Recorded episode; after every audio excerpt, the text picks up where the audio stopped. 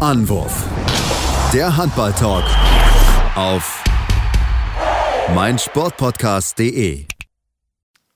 Hallo und herzlich willkommen zu einer neuen Ausgabe von Anwurf, eurem Handball-Talk auf meinsportpodcast.de. Mein Name ist Sebastian Mühlenhoff und ja, wir nehmen heute am Montag auf und wollen über das Finalwochenende der Handball-Europameisterschaft sprechen. Wir wissen es am heutigen Montag, dass Schweden Europameister geworden ist, wir wollen natürlich über die Spiele sprechen, unser All-Star-Team auch bekannt geben, auch wenn das mal wieder komischerweise vor den letzten Spielen äh, bekannt gegeben worden ist und dann natürlich noch einige andere News aus der Handballwelt in Deutschland und natürlich dann auch mit dem Blick auf die Frauen uns mit beschäftigen und das mache ich wie gewohnt gewohnt, nicht allein, sondern meinen geschätzten Experten an meiner Seite, den Tim Detmar. Hallo Tim.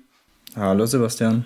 Ja, Tim, lass uns wirklich auch mit dem Finale anfangen. Ich glaube, es ist das, was natürlich das alles Überstrahlende von diesem Finalwochenende gewesen ist. Wer wird dort äh, Europameister? Und ja, du hast recht gehabt. Die Schweden haben sie am Ende den Titel geholt. 24, äh, 27 zu 24 haben sie am Ende, äh, 27 26 haben das Spiel gewinnen können. Ähm, war wirklich eine, eine gute Leistung der Schweden, die sie wirklich verdient haben.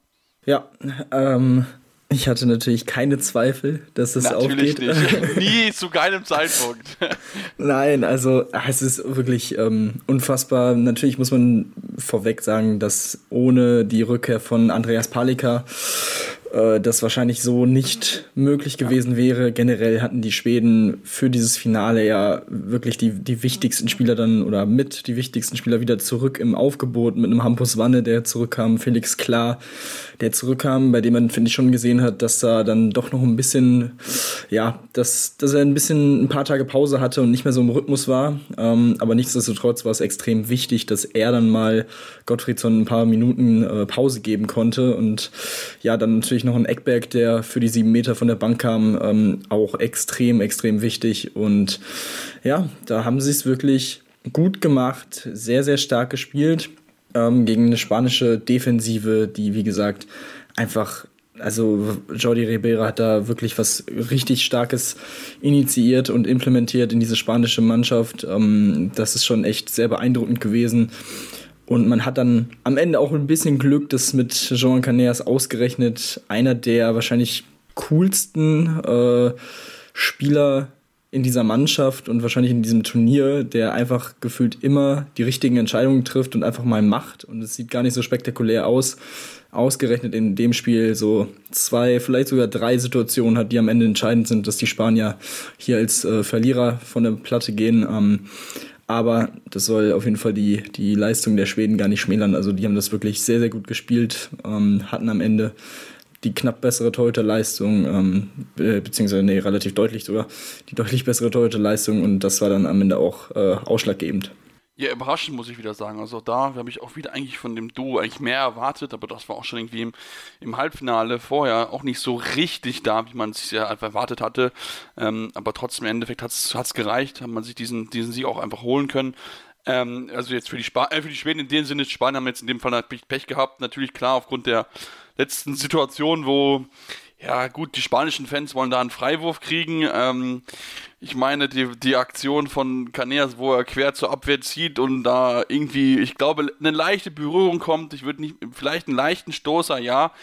Aber er irgendwie auch nur da reinläuft, ohne irgendwie einen, einen Plan, ein Ziel, sondern einfach nur auf den Freiwurf raus und äh, auch nicht mal irgendwie versucht, aufs Tor zu werfen.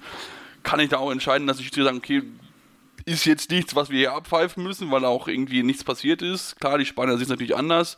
Hinten raus kriegt, kann, macht Caneas dann diesen dummen Schritt zur Mitte. Nach außen macht er durch die, die Lücke dann zu, kriegt den sieben Meter gegen sich und am Ende gewinnt dann Spanien mit, mit auslaufender Uhr ähm, weil Niklas Eckbert das sehr, sehr sicher reinmacht, vier von fünf von der sieben Meter Linie ähm, und äh, den einzigen Wurf hat er direkt danach mit dem Wurf äh, reingetroffen. Also ähm, natürlich aus Sicht der, der Spanier enorm bitter, ähm, aber insgesamt fand ich, dass das Spiel so 20 Minuten waren es wirklich Spanien vorne weg gewesen sind, aber dann hat man einfach gemerkt, dass sie dann auch in der Abwehr nicht mehr so kompakt gewesen sind, dass die Tote dann, also Rodrigo Reis ja gut angefangen hat und noch so ein bisschen nachgelassen hat. Und ich fand es auch vor allem dann auch vorne dann teilweise echt schwer. Also haben sich wirklich schwer getan, Tore zu erzielen, Lücken frei zu spielen. Also da ist, obwohl es jetzt knapp gewesen ist, glaube ich, da hat die spanische Mannschaft noch, noch Luft nach oben. Da müssen sie dann arbeiten, wenn sie dann auch wirklich dann noch mehr danach rausholen wollen in den nächsten, obwohl sie ja wieder im Finale gestanden haben. Ja, also nochmal zu der Situation. Ich finde, wenn er da mehr Tempo in seinem Spiel hat und mit mehr Druck auf die Lücke geht, dann kriegt er da wahrscheinlich auch einen Freiwurf. Aber Klar da tut's ihm halt wahrscheinlich sehr weh, ähm, ausnahmsweise mal, dass er eben so ein Zeitlupenhandballer ist. Und das ist einfach so eine, ähm, ja, einfach kein Tempo da ist. Also es sah halt wirklich so aus, ähm, dass er wirklich nur diesen Freiwurf wollte, was ja in der Situation auch absolut das Richtige ist, ja. um noch mal ein bisschen Zeit von der Uhr zu nehmen. Das wird wahrscheinlich auch. war ja auch schon oben in dem Moment. Genau. Also Sekunden, das, 20 Sekunden das hätte, ja. hätte jeder Schwede ja auch so gemacht, nur mit dem Unterschied, dass die es halt mit mehr Tempo gemacht hätten und das dann wahrscheinlich geklappt hätte. Aber gut, ähm, ja, von daher hätte ich da auch äh, keinen Freiwurf gegeben. Es war dann ein relativ freier Wurf dann auch, der dann leichte Beute war für Palika und auf der anderen Seite ist es ein klarer 7 Meter. Von daher, ja, alles richtig entschieden insgesamt Schiedsrichterleistung von den beiden deutschen Schiedsrichtern fand ich alles in allem solide. Waren hier und da ein paar Situationen dabei, die ich anders gesehen hätte, aber ähm, ja, das ist. Keine groben Schnitzer, würde ich sagen. Also es war ungefähr genau. ausgeglichen.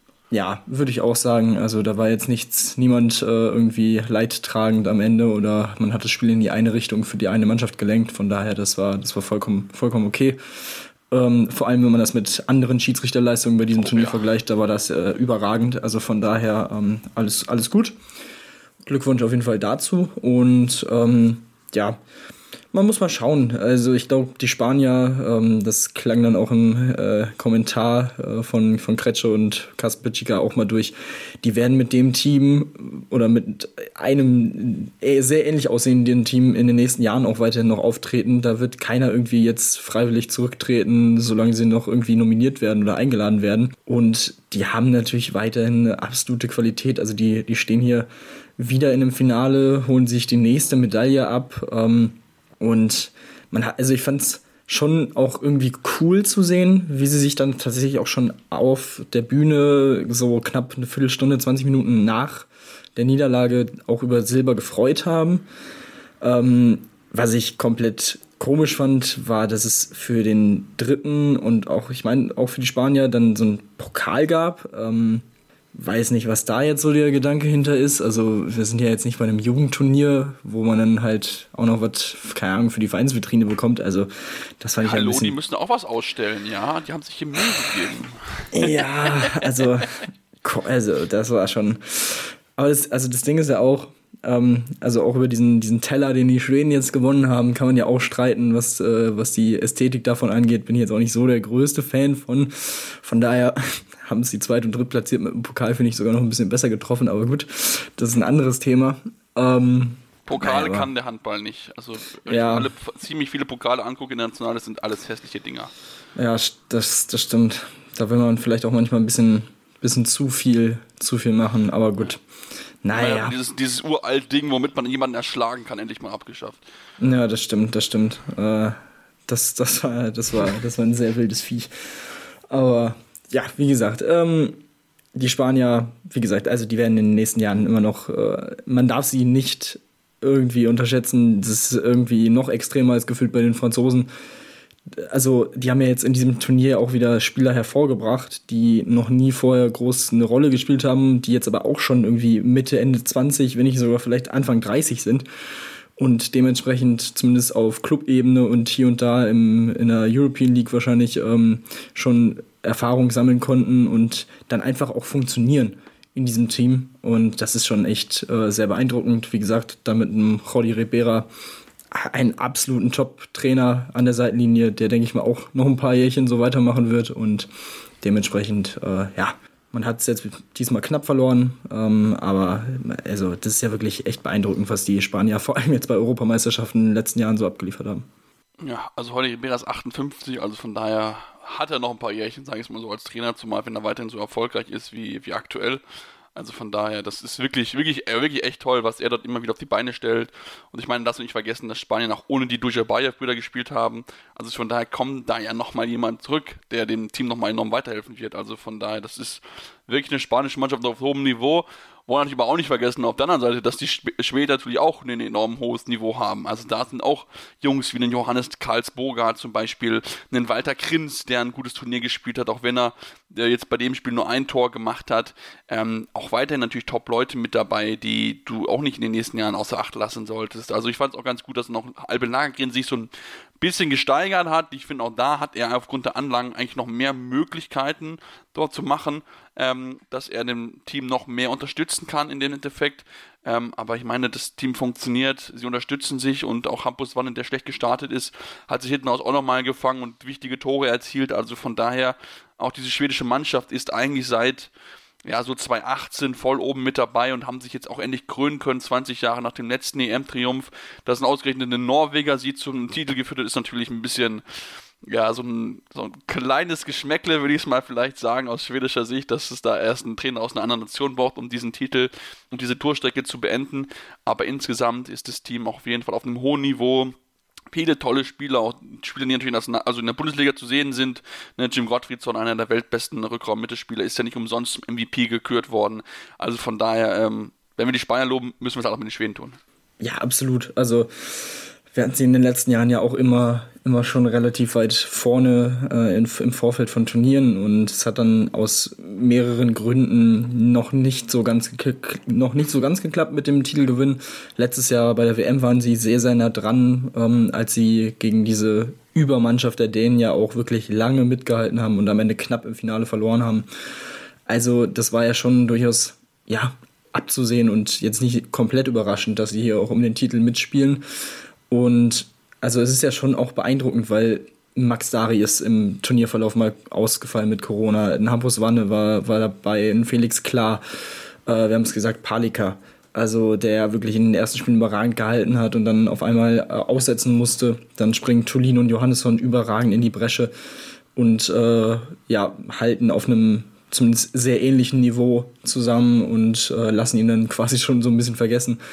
Ähm, aber wirklich es ist, äh, es ist wirklich die Palika und Gottfriedsson-Show gewesen in diesem Turnier, was für eine Mentalität, die in diese Mannschaft bringen. Gottfriedsson, das wird auch immer wieder so bezeichnet als quasi dritter Trainer, ähm, der in den Auszeiten quasi alles bestimmt hat, was offensiv zu spielen ist, wie die Mannschaft ähm, aufzutreten hat. Palika mit seinen Emotionen nach den Paraden ähm, wirklich grandios. Also es ist auch wirklich ein, einfach ein sehr, sehr sympathisches Team. Ähm, dazu muss man ja sagen, dass zum Beispiel ein Karlsbogert, der eigentlich auch als Top-Spieler und Schlüsselspieler dieser Mannschaft eigentlich ja ein, äh, eingeplant war, jetzt kein so großartiges Turnier gespielt hat. Und am Ende gewinnt man das trotzdem. Ähm, das ist dann halt auch schon echt, ja, wirklich beeindruckend. Ähm, Oscar Bergen da jemanden, der jetzt ähm, noch mal mehr sein Breakout-Turnier hatte und ähm, auf dem wir uns in, in der Bundesliga dann ab Sommer auch wirklich sehr freuen können. Ähm, auch da sowohl defensiv äh, als auch offensiv, also ist ja als bester Verteidiger des Turniers auch gewählt worden. Also das ist ja absolut. Also diese Mannschaft hat auch eine unfassbare Qualität. Äh, Felix Klein, Lukas Sandell haben wir noch gar nicht genannt, der ähm, auf halb rechts auch wirklich gut, gute Leistungen hier und da ab, ähm, abliefern konnte, auch kurzzeitig mal gefehlt hat. Also es ist wirklich, die Schweden hatten auch gut, gut zu kämpfen mit Corona und sich dann so durchzu, durchzubeißen, durch dieses Turnier zu kämpfen. Das ist schon am Ende echt beeindruckend und das, was hängen bleibt. Und wie gesagt, alles in allem, das muss man ja auch festhalten, wenn man sich das Turnier jetzt im Rückblick anschaut, war das spielerisch von der Qualität her, vor allem jetzt an diesem Finalwochenende, wirklich allererste Sahne, was wir da an Handball gesehen haben. Also es war wirklich alles mit dabei. Man hatte einen deutlichen Sieg der Spanier gegen Dänemark, der überraschend war und sonst nur knappe Spiele, Drama ohne Ende, Verlängerungen und so weiter. Also es war echt einfach fantastisch. Genau, und das zeigt halt auch, wie eng diese Spitze beieinander ist im Endeffekt. Also wirklich, das war von Anfang bis Ende ein, ein tolles Finalwochenende, was das die Mannschaften uns dort präsentiert haben. Ähm, da wollen wir natürlich aber auch noch über das Spiel über Platz 3 reden. Klar, aufgrund der Relevanz natürlich ist es, ich mal so, ist gerne natürlich genommen. Die Teams wollten auch unbedingt, glaube ich, die dritte Medaille, den dritten Platz haben. Ähm, ich glaube, es gab sogar für Platz vier Medaillen, wenn ich mich nicht getäuscht habe. Ich habe es nicht ganz zu Ende gesehen, ähm, weil ich mich noch vorbereitet habe für, äh, für äh, Sportreihe Deutschland, aber es war schon, schon auf jeden Fall ein bisschen kurios, sage ich es mal so. Also das sah so ein bisschen aus, als ob die auch Medaillen bekommen haben. Trotzdem, Tim, lass uns über das Spiel reden. 32 zu 35 ähm, in einer Partie, die in der ersten Halbzeit besonders von den Torhütern geprägt wurden, beiden mit zwölf Paraden zur Halbzeit Danach natürlich beide ein bisschen abgebaut, lag aber auch daran, dass ich fand, dass die Defensivreihen ja so ein bisschen mit Visier gespielt haben. Also da war jetzt nicht etwas, wo ich sagen würde, wow, das war jetzt überragende Abwehrleistung von beiden Mannschaften. Nee, und das war es auch in der ersten Halbzeit schon nicht. Also da hat man schon gesehen, dass es ein Spiel um Platz 3 ist, dass es ähm, wirklich einfach offenes Visier und Abfahrt äh, das Motto war. Ähm, das war schon echt äh, ja, sehr interessant zu sehen. Also nach acht Minuten, zehn Tore, äh, fünf auf jeder Seite, da, da hat man dann schon gesehen, ah, okay, in die Richtung geht's heute. Ähm, ja, was mir so ein bisschen hängen bleibt von diesem Spiel oder hängen bleiben wird, ist halt einfach Marcel Gerard, der dann in einem Duell mit Niklas Sandin am Ende 18 zu 18 Paraden stehen hat, ähm, nur ein Prozent weniger in der Quote. Und dann denke ich an das Halbfinale zurück, wo er da vier Dinger hält und quasi keine Leistung bringt. Da musst du dir doch als Teamkollege auch ein bisschen verarscht vorkommen. Das ist schon echt, ja, immer wieder dasselbe, ähm, muss man ja so festhalten. Ähm, es ist einfach für mich unerklärlich, wie man so ähm, ja einfach inkonstant sein kann, was diese Leistung angeht, beziehungsweise wie man so konstant schlecht in Halbfinalpartien sein kann in seinem Fall. Ähm, ja, ansonsten Konta Mahe sehr, sehr stark mit acht Toren, ähm, Man of the Match geworden, was ein bisschen komisch ist, wenn du verlierst äh, und auf der anderen Seite ein Jakob Holm zehn Tore macht. Naja, gut, aber das, diese Man of the Match Sachen sind ja immer, immer so eine Geschichte für sich, ähm, aber viel ja, dramatischer ist ja, dass Matthias Gitzel sich ähm, wohl schwerer verletzt hat. Ähm, direkt schon zu Beginn des Spiels nach ein paar Minuten. Und äh, ja, Sascha Staat hat heute Morgen schon äh, vermeldet, dass seine Quellen ihm sagen, dass er sich wohl das hintere Kreuzband gerissen hat. Boah, das wäre natürlich, wenn es so, so stimmt und keine Ahnung, die nächsten Tage bestätigt wird, echt einfach extrem bitter. Dass es in so einem Spiel passiert, dass es generell passiert natürlich. Das wäre jetzt der erste wirkliche Rückschlag für, für Gitzel äh, in seiner jung, noch jungen Karriere. Wie gesagt, bisher ging es eigentlich immer bergauf und ein Berg nach dem anderen wurde erklommen. Ähm, ja, das ist schon, schon echt ja, eine sehr, sehr bittere Situation für ihn, für GOG, natürlich dann auch für die Füchse ab Sommer. Ähm, mal schauen, wie, wie lange er dann ausfallen wird falls es so kommt. Und ähm, ja, das ist so ein bisschen der, der Schatten über diesem Spiel um Platz 3, das an sich auch ne, mit der Verlängerung wirklich ein sehr, sehr schönes, dramatisches Spiel war. Ja, auf jeden Fall. Also das, das war es. Das war äh, natürlich enorm bitter, auch wie er sich verletzt hat. Matthias Gitzel, das sah überhaupt nicht gut aus beim Zurücklaufen, irgendwie sich selbst ja, irgendwie leicht ausgerutscht, verknackst und dann ja, sah das echt nicht gut aus. Hat, dann tritt ihn sein äh, Teamkollege Henrik Molgert, äh, der zum Rücken mit ihm steht noch, äh, ja, mit dem Fuß gegen seinen Kopf, weil er auf dem Boden liegt. Also das war nicht so eine schöne Szene. Ähm, aber insgesamt, ja, es war, es war ein munteres Spielchen, es gab schöne Tore mit dabei. Am Ende die Dänen halt in der Verlängerung einfach die bessere Mannschaft, weil sie dann auch den Torhüter hatten mit Gilles die in der zweiten Halbzeit auch nicht so stark war, aber dann hinten raus, ich glaube, in, allein in den ersten, von den ersten vier Würfen in der Verlängerung drei hält. Damit ist das Spiel dann quasi schon entschieden. Sie führten schon zur Pause mit drei Toren. Ähm, und dann, ja, dann war es eigentlich dann auch da entschieden. Also von daher, das war ähm, für die Dänen, glaube ich, noch ein ganz schöner Abschluss. Natürlich für die Franzosen nicht so. Sie hätten nicht gerne, glaube ich, diesen, diesen Titel oder diesen dritten Platz gerne noch geholt. Ähm, aber auch da, ähm, da sind junge, gute Spieler mit dabei. Einen, ich fände einen Janis Len, der ein tolles Turnier gespielt hat. Auch einen Amerik Min, der wirklich sich gut entwickelt hat. In dem Spiel jetzt nicht so gut gewesen. Ähm, und da sieht man schon, dass man auch Potenzial da hat. Ich fand Nikola Karabatic überraschend schlecht. Ähm, hat, glaube ich, zum ersten Mal, ich glaube, zum, zum zweiten Mal insgesamt bei dem Spiel, wo er mind oder mehr als einen Wurf oder einen Wurf oder mehr hatte, kein einziges Mal das Tor getroffen bei einem großen Turnier. Das ist auch schon ein Zeichen, ähm, dass auch bei ihm natürlich langsam die Uhr so ein bisschen abläuft. Ähm, aber insgesamt fand ich, dass die Franzosen sich da auch ein bisschen, bisschen auch selbst schwer getan, nachdem sie wirklich gut angefangen sind. Ähm, aber im Endeffekt, wie gesagt, das war ein Spiel um Platz 3. Sportlichen Wert möchte ich jetzt nicht großartig rausziehen. Also von daher ja, ich glaube, das war es dann zu dem Spiel. Wollte ich noch erwähnt haben, dass die Norweger am Freitag sich nach einem hochdramatischen Spiel den fünften Platz gesichert haben und damit diesen ja, letzten WM-Startplatz, also das war auch hochdramatisch, zweite Verlängerung dann diese Entscheidung getroffen wurde. Ähm, und damit möchten wir jetzt den sportlichen Teil beenden, kommen dann gleich zurück und wollen noch über unser All-Star-Team sprechen. Das gab es ja schon wieder von der EF. Unserer Meinung nach wieder viel zu früh, aber dazu gleich mehr hier bei Anruf eurem Handball-Talk auf meinsportpodcast.de. In rund 40 Folgen habt ihr mich jetzt schon sagen hören, I want to tell you about the Beatles. Ich habe euch die Geschichten zu ihren Alben und ihren Songs erzählt, euch ihre wichtigsten Wegbegleiter und Vertraute vorgestellt und natürlich die Orte, die für die Bandgeschichte eine wichtige Rolle spielten. Habt ihr die drei bisherigen Staffeln schon durchgehört? Nein? Na, worauf wartet ihr dann noch? Rein in den Podcatcher eurer Wahl und einfach mal losgehört. Und folgt gerne auch unserem Instagram-Kanal iwtty-Beatles Podcast. Ja, und jetzt sind wir zurück und wollen uns noch ein bisschen mit drumherum beschäftigen, mit auch sonstigen Themen aus der Bundesliga der Männer und natürlich auch der Frauen, denn da gab es auch das äh, DRB-Pokal Final vor, beziehungsweise die Auswahl dazu. Ähm, und ähm, ja, lass uns erstmal über das ähm, All-Star-Team sprechen, Tim, das bekannt gegeben ist, mal wieder vor den entscheidenden zwei Spielen. Äh, es ist ein einiges Thema, es immer wieder zu, zu wiederholen, dass es der ERF schon mal nicht hinbekommt, das vorher, also dann danach erst bekannt zu geben, dass das auch danach erst entschieden wird. Trotzdem wollen wir natürlich euch die Auswahl nicht vorenthalten. Im Tor Viktor Halmgrimsson, links außen Milos Vujovic von Montenegro, im Rückraum äh, Mikkel Hansen auf links, Luke Steins in der Mitte und Matthias Gitzel auf rechts. Rechts außen Alexi Gomez, am Kreis aus deutscher Sicht sehr schön Johannes Goller. Bester Abwehrspieler Oskar Bergenthal und der MVP Jim Gottfriedson. Tim, ähm, ja, es gibt natürlich mit Sicherheit verschiedenste Möglichkeiten darüber zu sprechen, mal abgesehen davon, dass es wie gesagt unser, also es ja keinen Sinn macht, vor den letzten zwei Spielen diese Auswahl bekannt zu geben, beziehungsweise den, den Wahlzyklus zu schließen im Endeffekt. Ähm, lass uns doch vielleicht über unser Team sprechen, wie wir es vielleicht anders machen wollen würden. Und lass uns da im Tor anfangen. Ähm, wäre, wäre dein bester Torhüter des Turniers?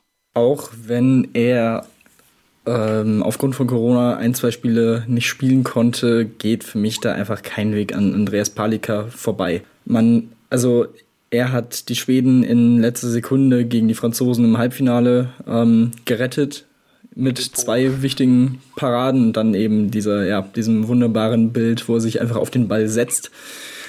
Und ähm, ja, und auch im Finale wirklich wieder überragend war. Und deswegen geht für mich da an ihm kein Weg vorbei. Generell hat er durch das ganze Turnier, finde ich, durch sehr, sehr solide, wenn er gespielt hat, auch ähm, abgeliefert. Ähm, von daher ja, geht da für mich kein Weg an ihm vorbei. Ich finde Heilgrimsson, ähm, da er dann im, im offiziellen All-Star-Team ist, auch wirklich ein, überragend, ein überragendes Turnier gespielt, ähm, aber vor allem natürlich in den ersten Spielen ähm, vor der Corona-Infektion von Gustafsson war er auch nur der zweite Mann. Das heißt, ja, ja ähm, weiß ich nicht so ganz. Würde ich, äh, also kann ich auch verstehen, hat ein gut, sehr, sehr gutes Turnier gespielt, aber ähm, für mich ist da Palika die, die Eins.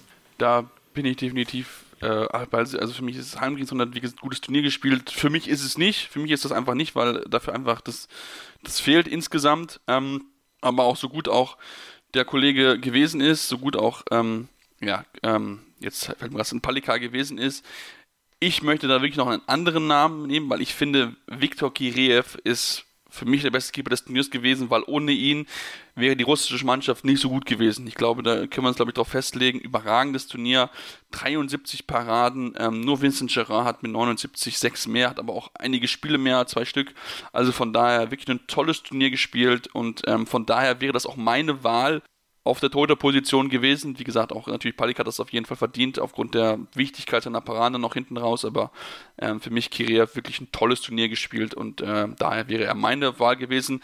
Auf links außen habe ich mich für Hugo Descar entschieden, äh, mit 49 oder mit 43 Buden in neun Spielen. Ganz, ganz wichtiger Faktor, dass die Franzosen überhaupt so weit gekommen sind. Keine Ahnung, warum man nicht im All-Star-Team zur Auswahl stand. Das kann ich nicht ganz nachvollziehen.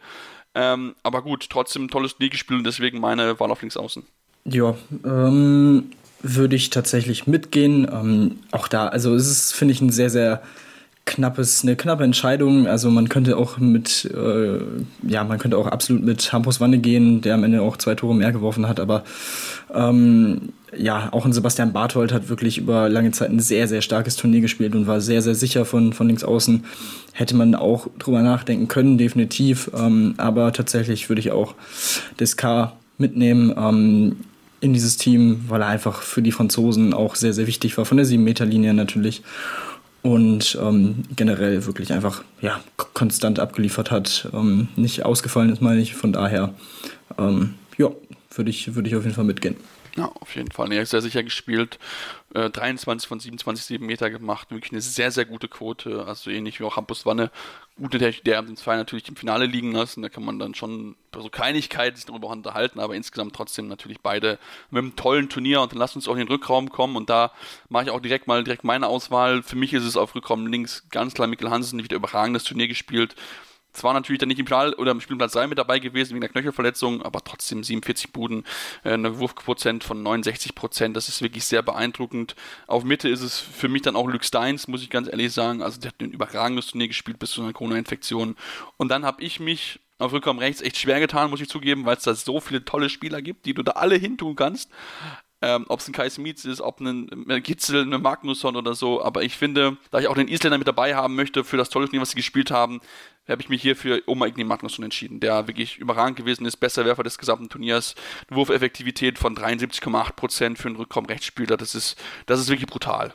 Ja, also auf halb links und halb rechts mit, mit Hansen und Magnusson gehe ich auf jeden Fall mit. Die beiden Top-Torschützen auch dieses Turniers. Ähm, Magnusson vor allem, als dann Palmerson ausgefallen ja. ist, unter anderem äh, extrem wichtig für die Isländer, dass sie dann noch im Turnier geblieben sind und die Halb Halbfinalchance hatten. Ähm, von daher wirklich ganz, ganz stark, was der da abliefert. Ähm, und von daher passt es auf jeden Fall. Ja, Rückraummitte. Ähm, Luke Steins kann ich auf jeden Fall auch verstehen. Ähm, auf jeden Fall ja, überragendes Turnier gemacht. Allein dieses, äh, dieser Move zum, ich glaube, Unentschieden gegen Kroatien müsste es gewesen sein, ähm, in letzter Sekunde war ja wirklich wieder mal phänomenal. Ähm, aber ich, also für mich führt da kein Weg an Jim Gottfriedson vorbei. Also das ist, er war das Hirn äh, dieser Mannschaft, dieser schwedischen Mannschaft, ähm, die Europameister geworden ist. Dementsprechend, ähm, ja, ist es für mich Gottfriedsson auf, auf der Mitte, der, der da in dieses All-Star-Team auf jeden Fall gehört. Was für ein Turnier der wieder gespielt hat, sowohl als Passgeber als auch als Torschütze, als absoluter Leader dieser Mannschaft und ähm, dementsprechend würde ich da äh, ihm den, den Platz im All-Star-Team geben.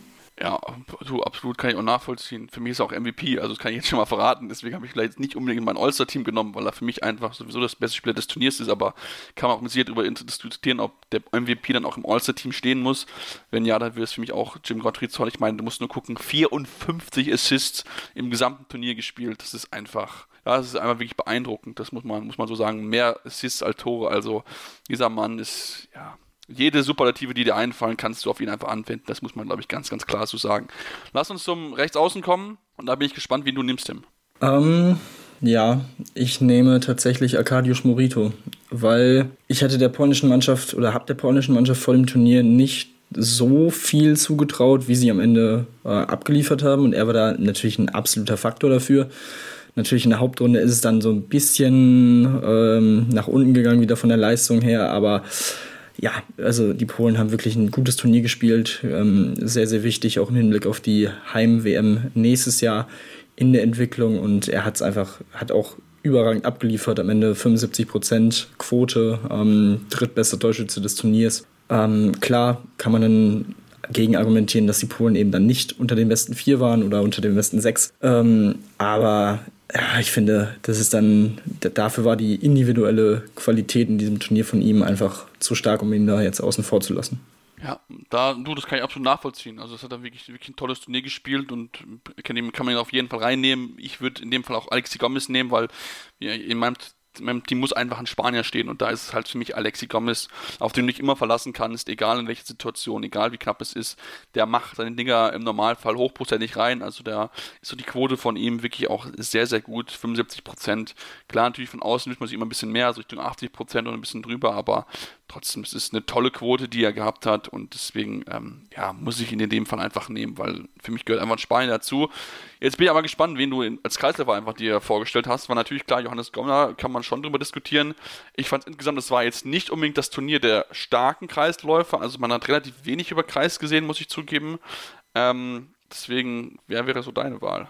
Ja, das ist in der Tat eine, eine schwierige, schwierige Entscheidung. Ähm, ich finde auch, also es, ist, es gab jetzt nicht den einen, ja. der so wirklich komplett ähm, herausgestochen ist, was man ja zum Beispiel von, von einem spanischen Kreisläufer durchaus mal erwarten kann, weil sie eben ja durchaus dafür bekannt sind, auch über viel über den Kreisläufer zu spielen. Aber ich finde auch, vor allem in den entscheidenden Spielen war das gar nicht mal wirklich so der Fall, dass man so von der spanischen Schule so ein bisschen auch weggegangen ist.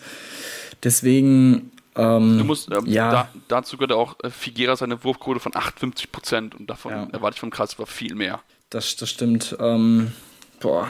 Also ich finde, offensiv also dadurch, dass ich ähm, einen Kreisläufer auf jeden Fall auch als, äh, ja, ja doch, eigentlich schon. Ja, ich denke, ich nehme dann tatsächlich, gehe ich mit mit Johannes Goller, weil ähm, auch er einfach von der gesamten Leistung, wenn man nicht nur das Spielerische sieht, aber auch da war er wirklich sehr, sehr stark. 77% Quote, 28 Tore gemacht. In der Defensive sehr, sehr gut gespielt in den meisten Fällen. Und das trotz dieser Umstände. Ähm, er ist auch da vorangegangen, ähnliche Argumentation wie, wie bei Gottfriedsson. Deswegen, ja, würde ich da einfach mal mit Goller nehmen, ähm, dass er es durchaus verdient hat. Ähm, klar kann man jetzt auch über einen Bergendahl von den Schweden durchaus diskutieren, aber finde ich, ja, der hat jetzt im Finale auch sehr, sehr gut gespielt, offensiv mit 5 von 5, aber irgendwie ist er mir jetzt offensiv da nicht so präsent aufgefallen, konstant durchs Turnier, finde ich. Ähm, deswegen gehe ich da mit Goller. Ja, ich würde auch bei Goller bleiben. Also ich fand überraschend, dass Magnus Saustrup da auch teilweise in den dänischen der Gegenstoß mitgelaufen ist und ich glaube im Spiel um Platz 3 da drei von drei, also drei Tore in Folge erzielen konnte. Zwei davon, oder so alle drei, glaube ich, sogar aus dem Tempo-Gegenstoß. Ähm, aber für mich ist Johannes Goller, wie gesagt, das war eigentlich das Turnier, Turnier der überragenden Kreisläufer und dann ist es halt für mich Johannes Goller, muss ich ganz ehrlich sein. Ähm, und lass uns zum Abschluss jetzt noch den, oder der Abwehrrecken machen. Du musst unter deinen MVP auch noch sagen. Und da geht es für mich bin ich ehrlich, nichts über Gideon Guardiola. Er hat die spanische Abwehr so stark zusammengehalten. Wirklich ein tolles Turnier gespielt, von Anfang bis Ende. Ähm, auch vorne mal auch mal Akzente setzen dürfen. Also von daher ist er für mich, wenn auch knapp vor Simon Holt, auf jeden Fall der Mann, der für mich der beste Verteidiger gewesen ist.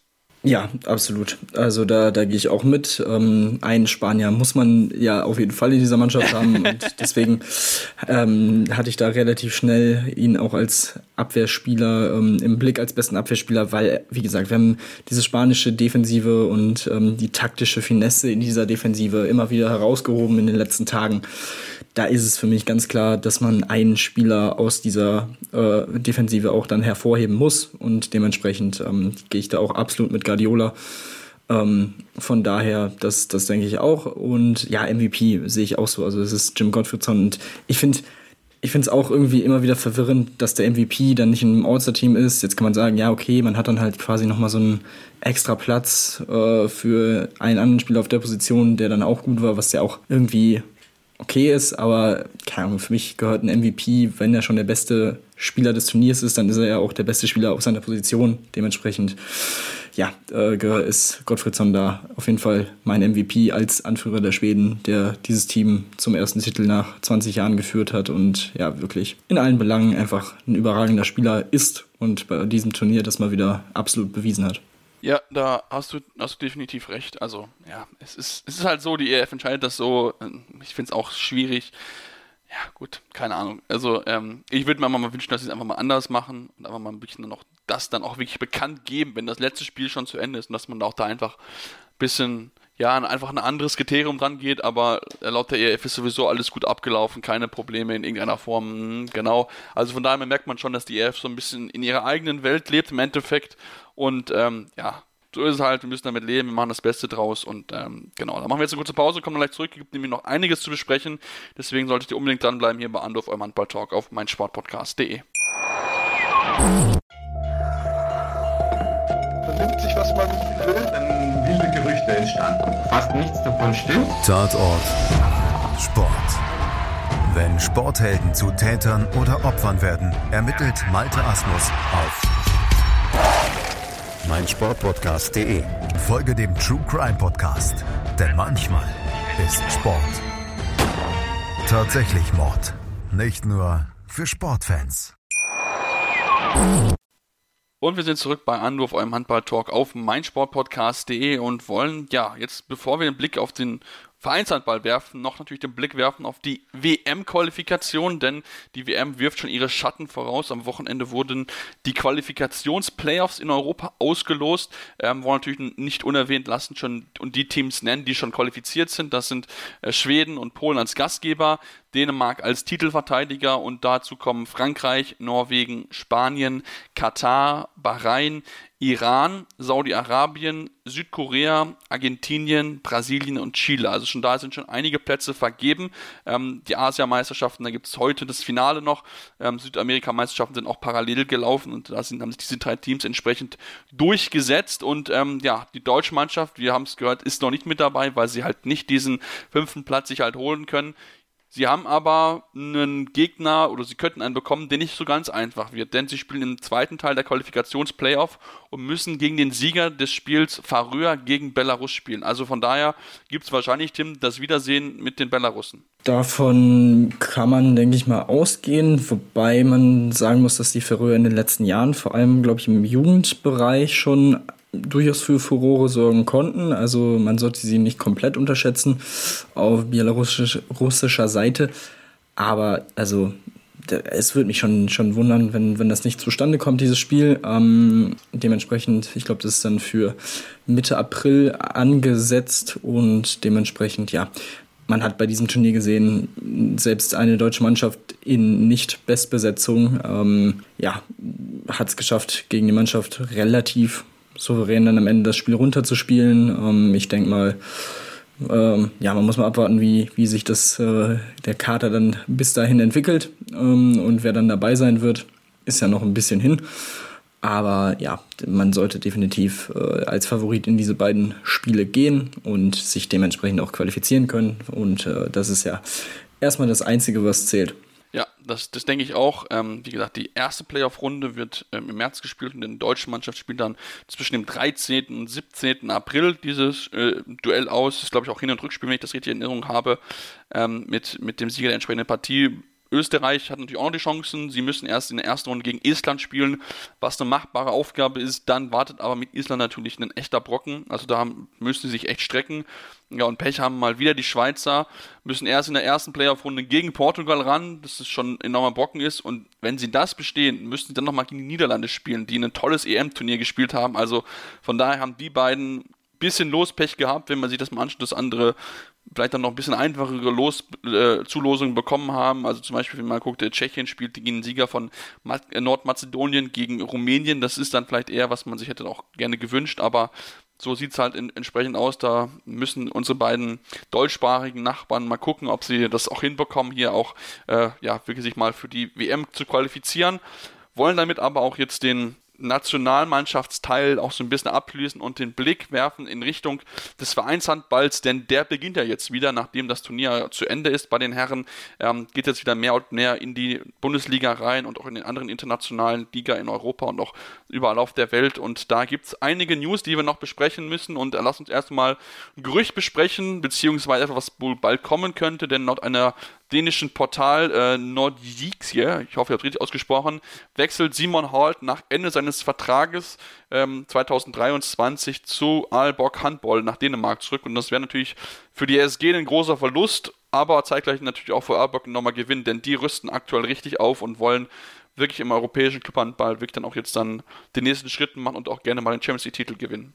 Ja, das hat man ja im letzten Jahr schon gesehen, dass man äh, angefangen hat, ja, mit, mit der Aaron Palmerson-Verpflichtung unter anderem das, das Team aufzurüsten. Jetzt kommt im Sommer natürlich Mikkel Hansen noch dazu. Ähm, man hat, mh, ja, noch dazu äh, Jesper Nielsen unter anderem auf der Position des Kreisläufers bis 2024 unter Vertrag. Also es ist schon eine sehr, sehr gute Mannschaft, die man da, da hat. Ähm, und würde sie auf jeden Fall nochmal um ein ordentliches Stück verbessern mit einem Simon Halt. Ähm, ja, für die Flensburger ist es natürlich, oder wäre das, wenn das so äh, stimmt, äh, durchaus ein herber Verlust, aber wie ich finde, durchaus auch einen, den man jetzt natürlich auch mit genügend Zeit ähm, im Voraus ersetzen kann.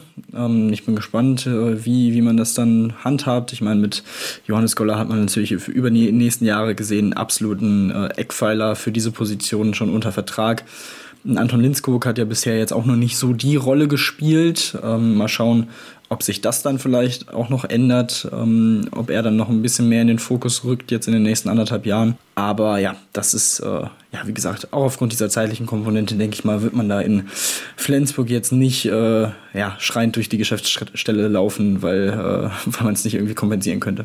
Nee, man muss sich halt jetzt nur da halt Gedanken machen, weil ich meine, jetzt nicht der erste, Magnus Röth wird gehen, Goran Johannessen wird gehen, also von da lebt man auch schon eigentlich Entweiler, mit dem man eigentlich ja langfristig geplant hat, auf dem man auch aufbauen wollte, also ist das schon etwas natürlich auch gerade, weil man gerne ja auch ähm, Spieler auch aus Skandinavien nimmt, natürlich dann auch schon so ein, so ein kleiner Schlag, weil man jetzt auch einfach merkt, okay, natürlich jetzt in, in Dänemark, in Norwegen gibt es gerade Teams, die halt den nächsten Schritt gemacht haben, die sich jetzt international weiter etablieren wollen und dann kann man natürlich auch diese Spieler verstehen, dass sie lieber in der Heimat spielen wollen, ne, sie sind das gewohnt, sie kennen die Mentalität dort, also von daher, ähm, ja, natürlich schade der Verlust, wenn es so kommen sollte ähm, für, für, für die SG, aber ähm, schauen wir mal und wollen uns ja jetzt mit einer fixen Nachricht beschäftigen, denn der DVB Stuttgart hat ja wieder aus der Torhüterposition ein bisschen hin und her getauscht, möchte ich es mal sagen. Wie er so ein bisschen wie erwartet, kann man schon sagen, es geht Silvio Heinefitter zum TVB Stuttgart und das schreibt dort ab Sommer, äh, also kommt ab Sommer und wird dann bis 2024 spielen. Ähm, zudem ist jetzt Primoz Prost den Verein verlassen mit sofortiger Wirkung und dafür kommt Milan Vujovic von äh, RK Celje ähm, sofort mit sofortiger Wirkung. Der Verein erst für die kommende Saison vorgelehen und soll jetzt dann zusammen mit Ivan Pesic das Torhüter-Duo milden und auch Tobias Zulin also hat man dann auch da dann drei Torhüter, nicht nur in dieser Spielzeit, sondern auch nächste Spielzeit, die gerne im Kader stehen wollen. Das ist, Tim, finde ich, eine Situation, die schon ein bisschen Konfliktpotenzial birgt, meiner Meinung nach. Ja, das kann man oder, auf jeden Fall. Oder was auch sein kann, sie geben Tobias Tulin ab im Sommer. Das, ja, das wäre jetzt nochmal so, so die Überlegung, wobei er ja jetzt bei der EM eigentlich auch schon gut Eigenwerbung für sich äh, betrieben hat, ähm, dass er vielleicht lang, längerfristig bei, bei den Stuttgartern Plänen vorkommt. Aber wenn man dann Heinevetter dazu holt für die zwei Jahre, der kommt da jetzt auch nicht hin, um sich dann irgendwie alle paar Spiele mal auf die Tribüne zu setzen. Ähm, dann Miljan Vujovic, ähm, der ja aus, wie gesagt, aus Celje kommt. Ja, 21 Jahre alt, denke ich mal, jetzt auch kein so schlechter, wie man das aus Celje so gewohnt ist, ähm, dass sie ja, ja wirklich überragende Spieler auch ausbilden. Ähm, mal schauen, wie schnell er sich dann einleben kann in die Bundesliga. Von daher, was das angeht, ist vielleicht das Dreiergespann dann nicht so schlecht, aber ich kann mir durchaus vorstellen, dass vielleicht dann doch noch was in Sachen Tobias Tulin gemacht wird im Sommer oder bis zum Sommer. Ähm, mal schauen, ob es ihn dann noch irgendwo anders hin verschlägt oder man tatsächlich mit den drei Torhütern reingeht in die Saison. Muss man mal schauen. Ähm, ich denke, ja, ich denke mal, einige Teams denken da auch so ein bisschen an Infektionen, weil wenn dann ein Torhüter ausfällt oder gar zwei, dann äh, bist du da ja schon, ja, gut, äh, musst du gut kompensieren können und jemanden aus der Jugend oder so hochholen oder aus der zweiten Mannschaft, das ist dann natürlich alles andere als optimal. Auch wenn jetzt natürlich für die ersten Wochen die Regeln, was das angeht, zum Glück ein bisschen gelockert sind, aber wer weiß, wie lange das halt hält. Vielleicht ist das so ein bisschen der Gedankengang dahinter, aber auf jeden Fall eine Situation, die man da durchaus nochmal im Auge behalten sollte. Auf jeden Fall, die werden die auf jeden Fall im Auge behalten hier auch so sonstige geschehen, wollen dann noch kurz erwähnen, dass Ilja Abutovic von den Rhein-Neckar-Löwen, ähm, das ist klar, wo er hingeht, sein Vertrag läuft ja im Sommer aus und er geht nach Frankreich zu Chantrey Mont äh, Montrepol, äh, wird dort beim aktuellen Tabellenzehnten unterzeichnen und der TuS im Essen hat sich auch noch jemanden gesichert und zwar vom, vom SC Magdeburg Felix Eising, ähm, soll dort äh, ja, den, den Verein unterstützen, der Rechtsaußenspieler ähm, soll dort dann gemeinsam mit Felix Klinger und äh, Jona Reidegeld ähm, die das Trio auf der Position bilden. Bin sehr gespannt, wie das dort funktioniert. Und dann wollen wir jetzt dann auch zum Abschluss zum Frauenhandball kommen und uns natürlich dort mit den aktuellsten Ergebnissen beschäftigen. Ähm, denn da müssen wir sagen, ähm, Tim, Bundesliga natürlich steht natürlich über allem und da hat die HSG Blomberg Lippe gerade so gewinnen können. 31 zu 30 heißt es am Ende in einem knappen Spiel, ähm, haben sie gerade noch so den Sieg retten können. Ja, das, äh, das kann man auf jeden Fall so so festhalten und so, ähm, so sagen. Ähm, wirklich in einem sehr eng spannenden Spiel ähm, bei der Bensheim, bei den Bensheim Auerbach Flames gewonnen. Ähm, aber ja, da hat man dann mit Na, Melanie Fight im Tor mit 17 Paraden und 37 Prozent wirklich einen sehr, sehr starken Rückhalt gehabt und dieses Torhüter-Duell am Ende mit vier Paraden gewonnen, was am Ende ausschlaggebend war und ähm, wirklich, ja, einfach schon mal ein äh, schöner, schöner Start hier in diesen äh, Februar oder ja, fast ein schönes Ende des Januars mit diesem Spiel und ähm, ja, das war äh, ein Spiel auf Messerschneider am Ende. Ja, auf jeden Fall. Und vor allem für die HSG Blumenberg ein ganz, ganz wichtiges Spiel, denn es war ja auch ihr erster Sieg in diesem Jahr, also in dem aktuellen Jahr. Das war natürlich für sie enorm wichtig, dass sie sich dann jetzt auch wieder ein bisschen nach oben ranziehen können und noch, noch ein bisschen nach unten machen können. Aktuell auf Platz 8 haben sie nicht so viele Punkte Vorsprung auf den, auf den 13. Platz, nur 5 Punkte aktuell. Klar, natürlich noch drei Nachholspiele im Vergleich jetzt zum 13. platzierten Buchholz Rosengarten, aber natürlich trotzdem enorm wichtig, sich da ein bisschen einfach abzusetzen. Und ähm, ja, dann wollen wir natürlich auch den Blick werfen auf den DAB-Pokal, denn dort stand das Viertelfinale an, äh, mit dem vorgezogenen Finale im Endeffekt schon. Ähm, denn SG BBM Bietigheim und Borussia Dortmund sind die beiden besten Teams aktuell in der Bundesliga. Und ähm, ja, ich war sehr überrascht, Tim, denn Bietigheim hat das dominiert, wie sie wollten, 32 zu 24 und haben denen ja wirklich gar keine Chance gelassen. Nee, ähnlich wie ja schon ähm, zum Ende des äh, letzten Jahres äh, nach der, nach der WM-Pause, in Anführungsstrichen, ähm, ja, hatten die Dortmunderinnen da nicht wirklich viel gegenzusetzen gegen die Bietigheimerinnen. Also das war schon wieder sehr, sehr beeindruckend. Natürlich muss man sagen, bei Dortmund hat mit Alina Greise jetzt natürlich auch der Kopf der Mannschaft ähm, gefehlt. Das ist dann, ja, das macht die Sache natürlich umso schwieriger ähm, gegen, gegen diese Mannschaft. Äh, Inga Smits dazu mit neun Toren, drei Assists, wirklich sehr, sehr stark auf, äh, aufgelegt gewesen. Und ähm, ja, da, da reichen dann auch eine eher ja, durchschnittliche Torhüterleistung auf Bietigheimer Seite, um am Ende dieses Spiel so deutlich für sich zu entscheiden. Ähm, dementsprechend, ja, also Bietigheim ist in dieser Saison einfach die, die beste Mannschaft der, der Liga und das haben sie jetzt zweimal in relativ kurzer Zeit auch eben gegen den ärgsten Verfolger durchaus so, so bewiesen. Ja, auf jeden Fall. Und vor allem die, auch die Abwehr muss man sagen. Zehn Bälle haben sie Dortmund geklaut. Da waren sie so wachsam. Also es war wirklich, wirklich ein tolles Spiel von der SGB BM Bietigheim, ähm, die sich jetzt natürlich anschicken, den Pokal zu holen. Und natürlich, klar, gehen jetzt als Favorit rein. Ähm, zwei weitere Teilnehmer stehen auch fest. Ähm, und zwar Buxtehude hat da auch das Bundesliga-Duell gegen die Bad Wildung Vipers auch deutlich für sich entschieden. Per Pause stand es noch 15 zu 12. Am Ende 36 zu 22. Ähm, absolute ja, dominante zweite Hälfte, kann man sie wirklich gut beschreiben. Ähm, das haben sie richtig, richtig stark gemacht. Ja, absolut. Und da das Torhüterin-Duo mit Katharina Filter und Lea Ruther sehr, sehr stark aufgelegt. Filter mit 9 Paraden 39 Prozent, Ruther 7 Paraden 47 Prozent. Das dann am Ende ähm, ja auch absolut der äh, der Faktor ne, neben der Annika Lott mit zehn Toren ähm, auf Buxtehuder Seite. Also das war dann schon ja wirklich sehr, sehr stark in der, in der zweiten Hälfte. Und der Unterschied in der Wurfeffektivität ist natürlich auch absolut äh, frappierend denn dementsprechend gewesen. Buxtehude mit 70 Prozent, bei, ähm, bei den Gästen aus Bad Wildungen nur 50 Prozent. Das ist dann halt schon einfach zu wenig äh, für, so ein, für so ein Spiel um das Halbfinalticket und ähm, dementsprechend, das hat sie dann leider das Ticket relativ deutlich äh, gekostet. Ja, da, das stimmt. Das war, war sehr, sehr, unter, sehr, sehr krass, der Unterschied in den Wurfaktivitäten und das ist dann halt auch das, was am Ende den Ausschlag gibt, wer ja das Spiel gewinnt. Ein enorm knappes Spiel, was vielleicht nicht unbedingt zu erwarten war, war das Spiel zwischen VfL Weibling, dem äh, Tabellenführer der zweiten Bundesliga, gegen den Thüringer HC. Thüringer HC, ne, wenn man es anguckt, vierter in der Tabelle, sehr, sehr gut unterwegs. Denkt man, okay, gut, die sollten das relativ klar gewinnen. Na, Pustekuchen. Gerade so, 27 zu 26 lagen zur Halbzeit sogar mit einem Tor zurück, ähm, haben sich enorm schwer getan, nur eine Wurfquote von 54 Prozent. Ähm, aber am Ende haben sie sich gerade noch so sichern können, quasi mit, der, mit dem Schlusspfiff der 7 Meter von Kerstin Guding ähm, bitter für, für Weibling, die toll gekämpft haben, eine tolle Torhüterleistung hatten, Torhüterin-Leistung hatte, aber ähm, ja, das ist dann halt dann auch die kleine, der kleine, aber feine Unterschied zwischen erster und zweiter Liga. Ja, das absolut und vor allem wenn du fünf technische Fehler mehr machst als der Gegner in diesem Spiel, dann ist das natürlich ja ein absoluter Faktor, der dich dann ähm, dieses Spiel am Ende so knapp verlieren lässt. Das ist dann sehr, sehr bitter für, für Weibling gewesen, ähm, die wirklich eine gute Wurfeffektivität hatten, zumindest eine bessere als der THC.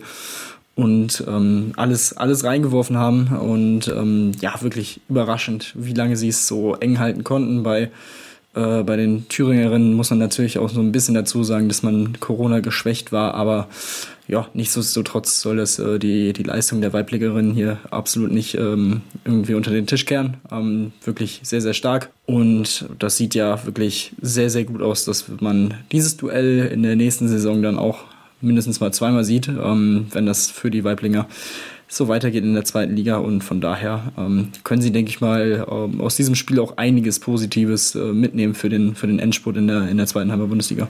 Auf jeden Fall. Und ich meine, die Chancen sind ja für sie weiterhin sehr, sehr gut, dass sie hier auch äh, aufsteigen können. Also von daher wird es da auch in den, in den kommenden Wochen da auch enorm ja, heiß hergehen, wer am Ende diesen Aufstieg dann auch schafft. Aktuell trennen sie als Dritten nur einen Punkt auf den, auf den ersten Platz. Also von daher, da ist noch, noch einiges möglich. Da geht es enorm knapp zu, nachdem sie wirklich sehr, sehr gut angefangen haben. Dann ein bisschen jetzt geschwächelt, aber dieses Spiel sollte nochmal Auftrieb geben, denn wie gesagt, die Chancen sind sehr, sehr gut. Sie können es auf jeden Fall schaffen. Sie haben es bewiesen, dass sie mit einer Mannschaft mithalten können aus der Bundesliga und das sollte ihnen auf jeden Fall Auftrieb geben für den Schlussspurt. Der letzte, der letzte Teilnehmer wird dann erst am Wochenende bekannt gegeben oder entschieden im Endeffekt, denn das Spiel zwischen Oldenburg und Buchholz-Rosengarten wurde aufgrund von Corona-Fällen verschoben um eine Woche. Deswegen ähm, ja, muss, muss man so ein bisschen gedulden, bis dann das Final Four definitiv dann auch fix ist. Ähm, und damit sind wir jetzt auch am Ende unserer heutigen Ausgabe angekommen. Wir hoffen, euch hat es euch gefallen. Wenn es euch gefallen hat, dürft ihr uns gerne eine Rezension schreiben. Am liebsten natürlich 5 Sterne äh, bei iTunes, aber auch gerne konstruktive Kritik, woran können wir arbeiten, was können wir besser machen, was sind Wünsche von euch an uns, das dürft ihr uns dort gerne mitteilen oder auch natürlich gerne per E-Mail in, in unserem, steht in unserer Beschreibung oder auch gerne über Twitter. Mit dem Handle seppmars56 findet ihr mich, bei Tim ist es tim-detman23 ähm, und ansonsten dürft ihr euch ja viele coole Geschichten freuen, also da gibt es noch einiges, was wir auf jeden Fall äh, in den nächsten Wochen planen und wo es auch äh, Neuigkeiten geben wird, denn wir werden ähm, ab nächster Woche oder ab äh, Februar werden werden wir bei Sportradio Deutschland laufen. Also von daher natürlich für uns enorm cool, dass, dass diese Kooperation dort besteht und dass wir dort dann auch äh, mit regulären Programmen laufen dürfen. Deswegen solltet auch da auf jeden Fall bei den Kollegen mal vorbeischauen und könnt uns dann auf jeden Fall immer mittwochs dort auch hören. Ähm, auch natürlich aber weiterhin Podcast abonnieren, euren Freunden erzählen und dann hören wir uns nächste Woche wieder hier bei Anruf, eurem Handball-Talk auf meinsportpodcast.de. Anwurf. Der Handball-Talk auf meinsportpodcast.de. Wie baut man eine harmonische Beziehung zu seinem Hund auf? Puh, gar nicht so leicht. Und deshalb frage ich nach, wie es anderen Hundeeltern gelingt, beziehungsweise wie die daran arbeiten. Bei Iswas Dog reden wir dann drüber. Alle 14 Tage neu mit mir, Malte Asmus und unserer Expertin für eine harmonische Mensch-Hund-Beziehung, Melanie Lippisch. Iswas Dog mit Malte Asmus. Überall, wo es Podcasts gibt.